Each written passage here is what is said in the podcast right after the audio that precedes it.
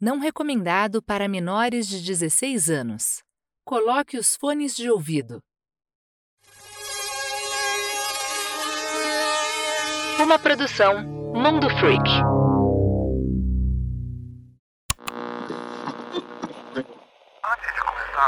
Gostaria de agradecer por essa oportunidade de conversar anonimamente sobre essas coisas todas. Tem sido muito difícil contar essas histórias em voz alta para alguém. Muito obrigado por essa oportunidade.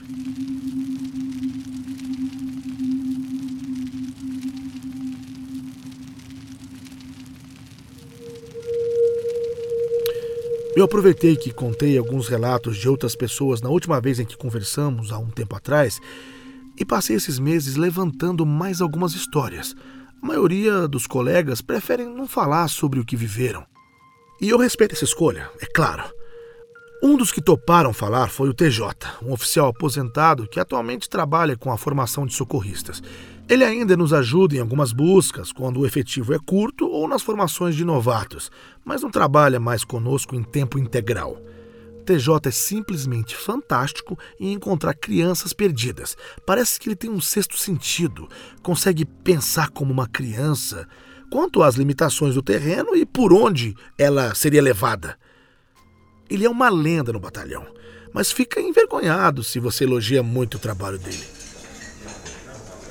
Ele se sentou comigo depois da nossa última gravação. Às vezes ele vem ficar de bobeira e jantar conosco no refeitório. Foi uma noite tranquila de plantão. Eu não estava escalado para a ronda e acabei conversando com ele e trocando algumas histórias. A maioria eram acontecimentos comuns. Alguns famosos, é claro, que justificam a lenda que ele é hoje. Mas quando chegamos no tópico das nossas ocorrências e chamados mais estranhos, o clima entre nós mudou um pouco. Eu mencionei, despreocupado, a história do meu amigo que havia subido em uma das escadarias. Ele ficou calado por alguns segundos, olhando para os próprios joelhos, e depois me perguntou se eu me lembrava de um garotinho que havia desaparecido do parque há alguns anos atrás. Para ele, parecia uma história ainda fresca. E eu disse que precisava de mais detalhes para ver se eu lembrava. Ele deu um longo suspiro e começou a contar.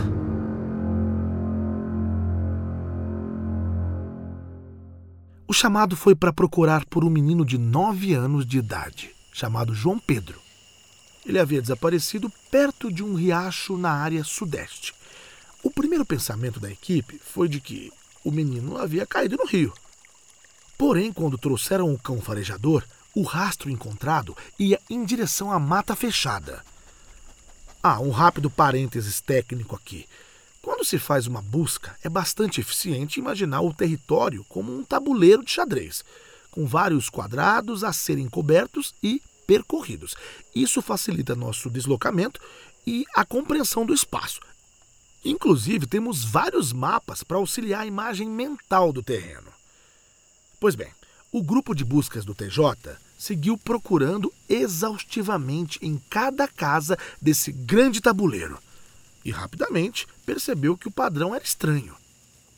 Os cães farejavam o menino João Pedro em casas aleatórias, como se o cheiro fosse apenas um pontilhado e não uma trilha.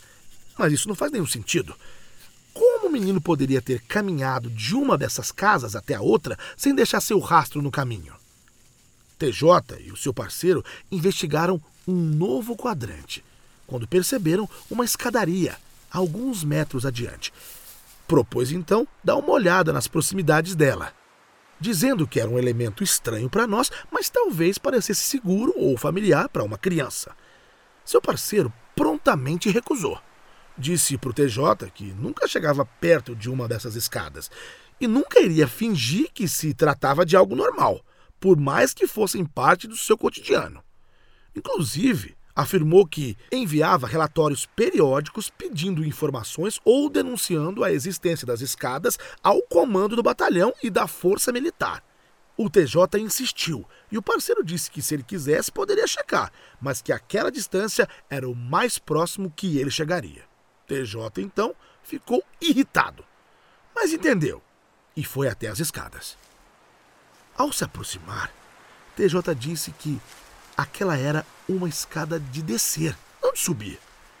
Tinha a impressão, uma certa impressão em sua mente que algumas escadas serviam para subir e outras para descer. Eu comentei que normalmente elas serviam para ambos, não é? Com um sorriso no rosto. Mas o TJ não riu. A escada era pequena e simples, do tipo que a gente desce para um porão ou alguma coisa parecida. Ele afirmou que não sentia medo, apenas preferia não pensar sobre aquilo. Nesse momento da história, o TJ respirou fundo e disse que o seu coração havia gelado ao se aproximar. E encostado no primeiro degrau, ele viu alguma coisa caída. Sabe, nessa profissão, você sempre espera pelo melhor, mesmo tendo certeza que isso não vai acontecer.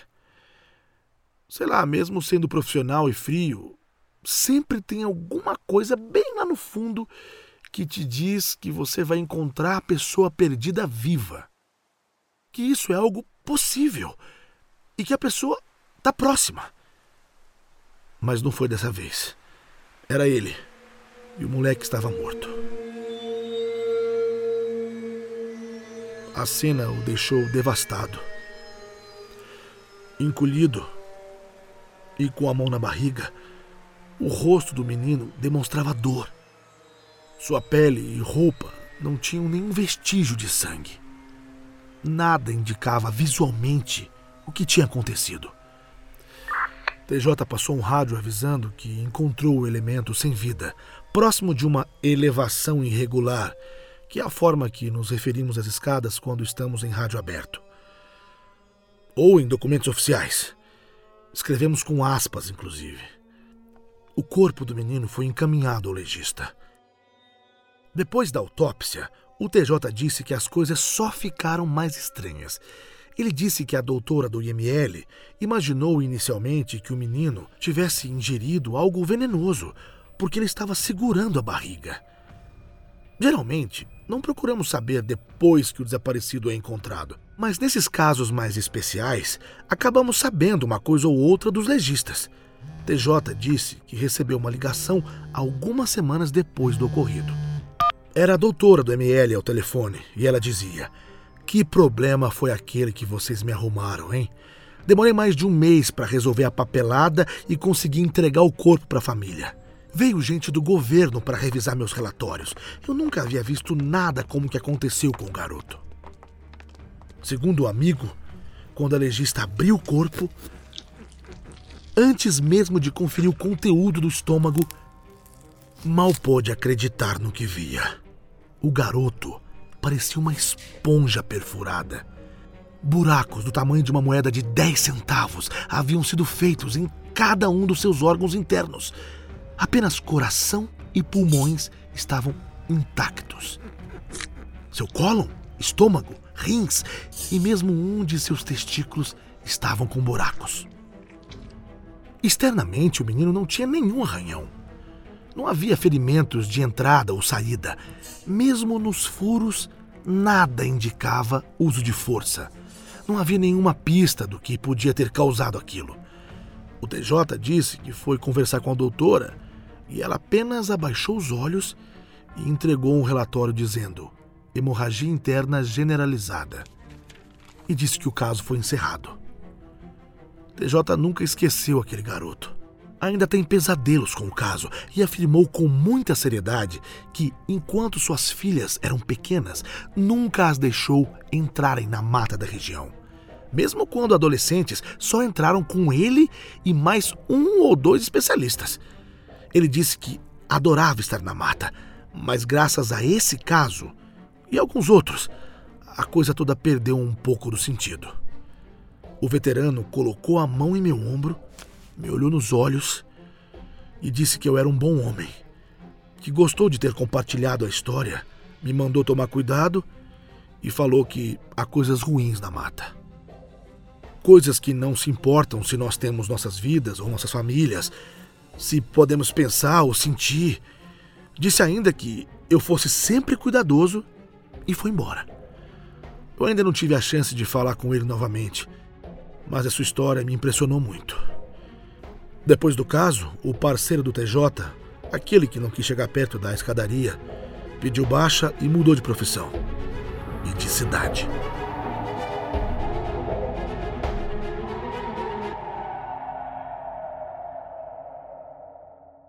Dei sorte de fazer uma patrulha com o. Ah tá, vou chamar de PB. Com o PB. Ele entrou no serviço alguns anos antes de mim. Normalmente nossas escalas de trabalho se desencontravam, mas ele estava substituindo a licença do meu parceiro e trabalhamos juntos em uma varredura de patrulha. Eu entrei no assunto de ocorrências no trabalho, esperando a oportunidade de perguntar sobre situações estranhas. Aí eu mencionei casualmente que eu estava curioso sobre as escadas e que queria saber mais sobre elas. PB ficou então um pouco calado. Parecia que ele queria me falar alguma coisa, mas não sabia se devia falar. Eu tranquilizei ele como eu pude, dizendo que eu desconfiava das escadas e que o batalhão devia tomar alguma postura mais enérgica com relação a elas. Então o PB me disse para desligar o meu rádio. É claro que esse é o tipo de coisa que a gente nunca deve fazer, mas nós desligamos. Ele me disse que sete anos atrás atendeu um chamado no rádio de um novato pedindo auxílio. Eu imagino que seja o meu parceiro ou um dos meninos que entraram um pouco depois de mim. O novato estava na área leste da mata, onde vários acontecimentos já foram relatados: desaparecimentos, barulhos esquisitos, ataques de animais e coisas do tipo. O novato estava assustado e ficava falando sobre coisas na mata, em rádio aberto. Então o PB tranquilizou ele pediu informações de localização e instruiu que caminhasse até uma das trilhas principais rapidamente, pois iria interceptá-lo. Quando se encontraram, o cara falava coisas desconexas sobre bodes em pé. Bebê então se irritou com o novato histérico, deu um tapa na cara dele e advertiu para que ele se calasse, pois na mata havia coisas reais e perigosas com as quais ele devia se preocupar. O novato então perguntou sobre o que o PB estava falando. Eles caminharam por mais um tempo, subiram por uma ribanceira e ao longe viram uma escadaria. PB então apontou para ela e falou: Aquilo, por exemplo. Aquilo é algo que você deveria ter medo. Ele podia ter se complicado bastante pelo que fez naquele dia e também pelo que estava me contando. Antes de continuar, ele me disse que queria que eu parasse de perguntar sobre as escadarias e deixasse isso de lado. Ao menos enquanto eu ainda podia. Me fez jurar silêncio e conferiu se os rádios estavam mesmo desligados. Então continuamos caminhando em passos lentos. Quando o PB ingressou no resgate, seu veterano já estava no trabalho desde a ditadura disse que no começo dos anos 70, o comando estava preocupado com a alta rotatividade de oficiais na região, com muitas baixas e transferências, e faziam com que assinassem termos de confidencialidade, comprometendo-se a não irem até os jornais para relatar o que eles vissem na mata. Os termos eram uma forma sutil de cala-boca, afinal, ainda era ditadura, né? A região é de muita biodiversidade, fonte de pesquisas, e três cidades fazem divisa com o seu vasto território. A área aberta do parque é minúscula em comparação a toda a vegetação. O veterano do PB disse que postos de pesquisa foram construídos mata dentro no auge do regime, mas que os documentos sobre isso não existiam mais. Rapidamente, o comando percebeu que os termos de confidencialidade eram desnecessários. A verdade é que os oficiais não queriam falar sobre o que eles vivenciavam a ninguém. Mesmo quando jornalistas ou moradores da região tentavam falar sobre as crianças ou sobre os trilheiros que desapareciam, ninguém dizia uma só palavra. Ele achava que só não queríamos admitir que as coisas não estavam bem. Nosso trabalho é entrar na floresta todos os dias e ficar assustados não nos ajuda em nada a completar as nossas tarefas. A melhor maneira de evitar isso é fingir e acreditar que está tudo bem. Então ele me contou o que sabia. PB me falou que as escadas sempre existiram. Os registros mais antigos existem juntos com a abertura da região. Há relatos de décadas atrás que já as descreviam. Algumas vezes as pessoas subiam nelas e nada acontecia. Outras vezes, merdas terríveis aconteciam. Ele disse que na época em que a universidade mandava estudantes para a região, ele mesmo acompanhou um grupo e viu um cara que teve sua mão decepada ao chegar no último degrau. Ele esticou o braço para tocar o galho de uma árvore e, em um segundo, a mão dele simplesmente não estava mais lá. Um corte completamente limpo. Não encontraram sua mão. O rapaz entrou em choque. Contou também que em um desses grupos de estudos, uma mulher tocou uma escada e um vaso sanguíneo explodiu em seu cérebro. Literalmente explodiu, como um balão cheio de água. Ela cambaleou na direção do PB e dos parceiros do grupo e tudo o que ela pôde dizer foi: Eu acho que tem algo errado comigo. E desabou, como um saco de cimento. Morta antes mesmo de cair no chão. Assim, o comando passou a avisar as pessoas dos grupos de pesquisa ou de exploração profunda para que não se aproximassem das escadarias. Mas sempre tem um idiota. E mesmo que nada acontecesse com ele, algo de ruim sempre acontece. Crianças desaparecem, mesmo com um rastro claro. Alguém se acidentava ou mesmo morria no dia seguinte tendo partes do corpo cortadas em uma área completamente segura do parque, em acidentes sem sentido. Ele não sabia dizer o porquê, mas alguma coisa de ruim sempre acontecia no contato com as escadarias. Ficamos em silêncio por alguns minutos. Eu não queria falar nada. Não tinha certeza se ele havia terminado de contar tudo o que queria e precisava. Por fim, o PB me olhou lentamente, como se quisesse dizer alguma coisa a mais, levou alguns momentos e finalmente falou: Já reparou como nunca conseguimos encontrar as mesmas escadas duas vezes? Eu concordei em silêncio, esperando que ele continuasse. Mas ele apenas ficou calado, caminhando ao meu lado, e acabou me contando uma história sobre o maior porco do mato que ele havia visto no parque. Não trouxe o assunto à tona de novo e eu não pressionei ele para que me contasse mais histórias. A licença do meu parceiro passou. Meus horários não batiam mais com os horários do PB. Nos vimos mais algumas vezes. Ele me cumprimentava à distância e então se demitiu ou pediu transferência, não sei. Faz um mês que não tenho mais notícias dele. Espero que esteja bem.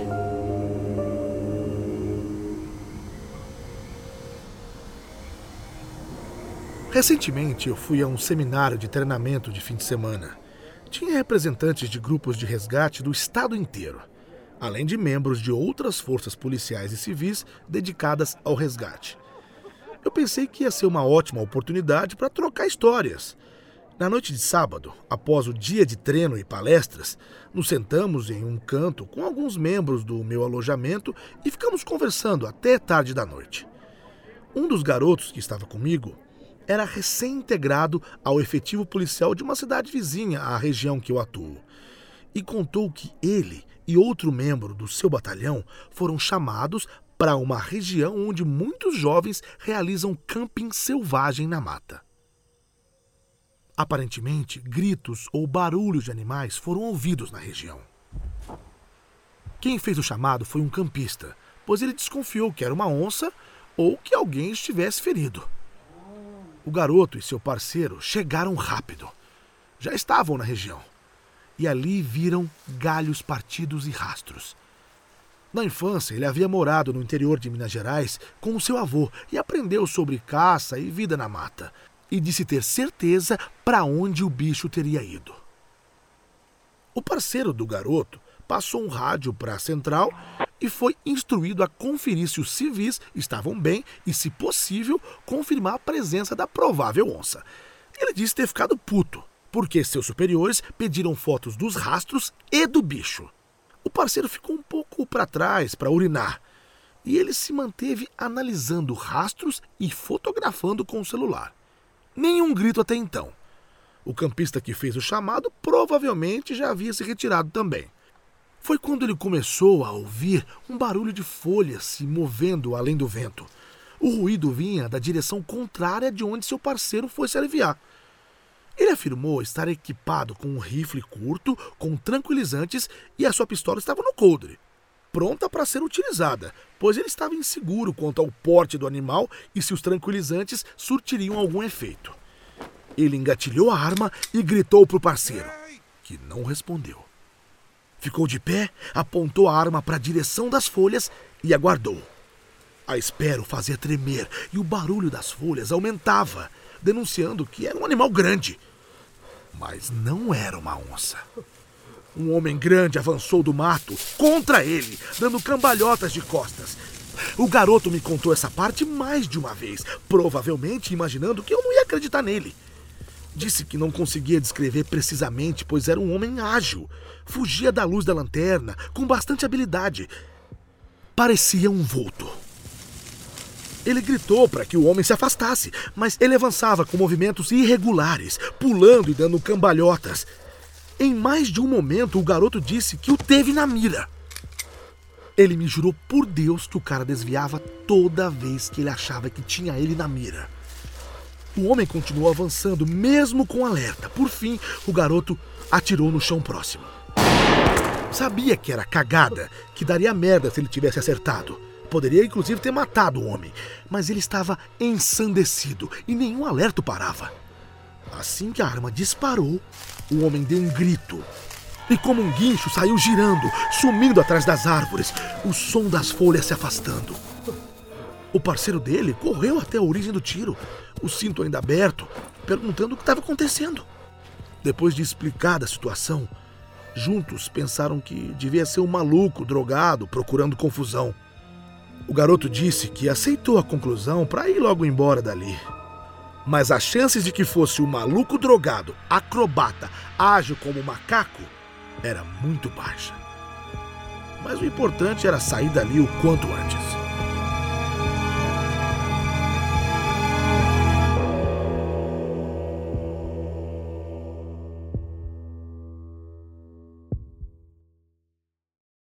A mata não é um lugar cômodo ou simples de se viver e ficar, especialmente por aqui. Eu não tenho dúvidas de que há coisas acontecendo nessa floresta. Eu não sei o que é, nem posso oferecer sequer uma teoria para entender. Só espero que as pessoas tenham cuidado e procurem se manter seguras, especialmente os jovens que se acham invencíveis. Alguns, inclusive, vêm para a entrada do mato para beber e festejar. Cuidado. A verdade é que você pode morrer aqui, se machucar seriamente ou desaparecer.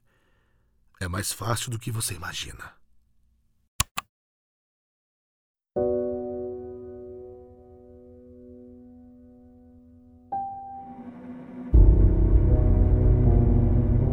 Créditos. Relatos de um oficial de resgate é uma produção do Mundo Freak. Acesse esse e outros podcasts em www.mundofreak.com.br. Agradecimentos especiais a Carrie Hammond, autora da creepypasta Search and Rescue Woods, no qual essa história foi inspirada. Tradução: Maurício da Fonte e Lucas Balaminuti. Roteiro adaptado: Andrei Fernandes. Direção: Andrei Fernandes e Marcos Keller. Produção: Ira Croft.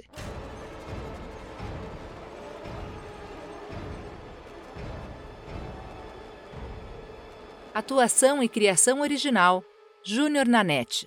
Gravado no Loop Studio, em São Paulo. Edição e mixagem: Andrei Fernandes. Trilha original: Murilo Lourenço. Artes de capa de episódio: Jânio Garcia. Agradecimentos especiais a Jeff Barbosa, Priscila Guerreiro e Fernando Ticon.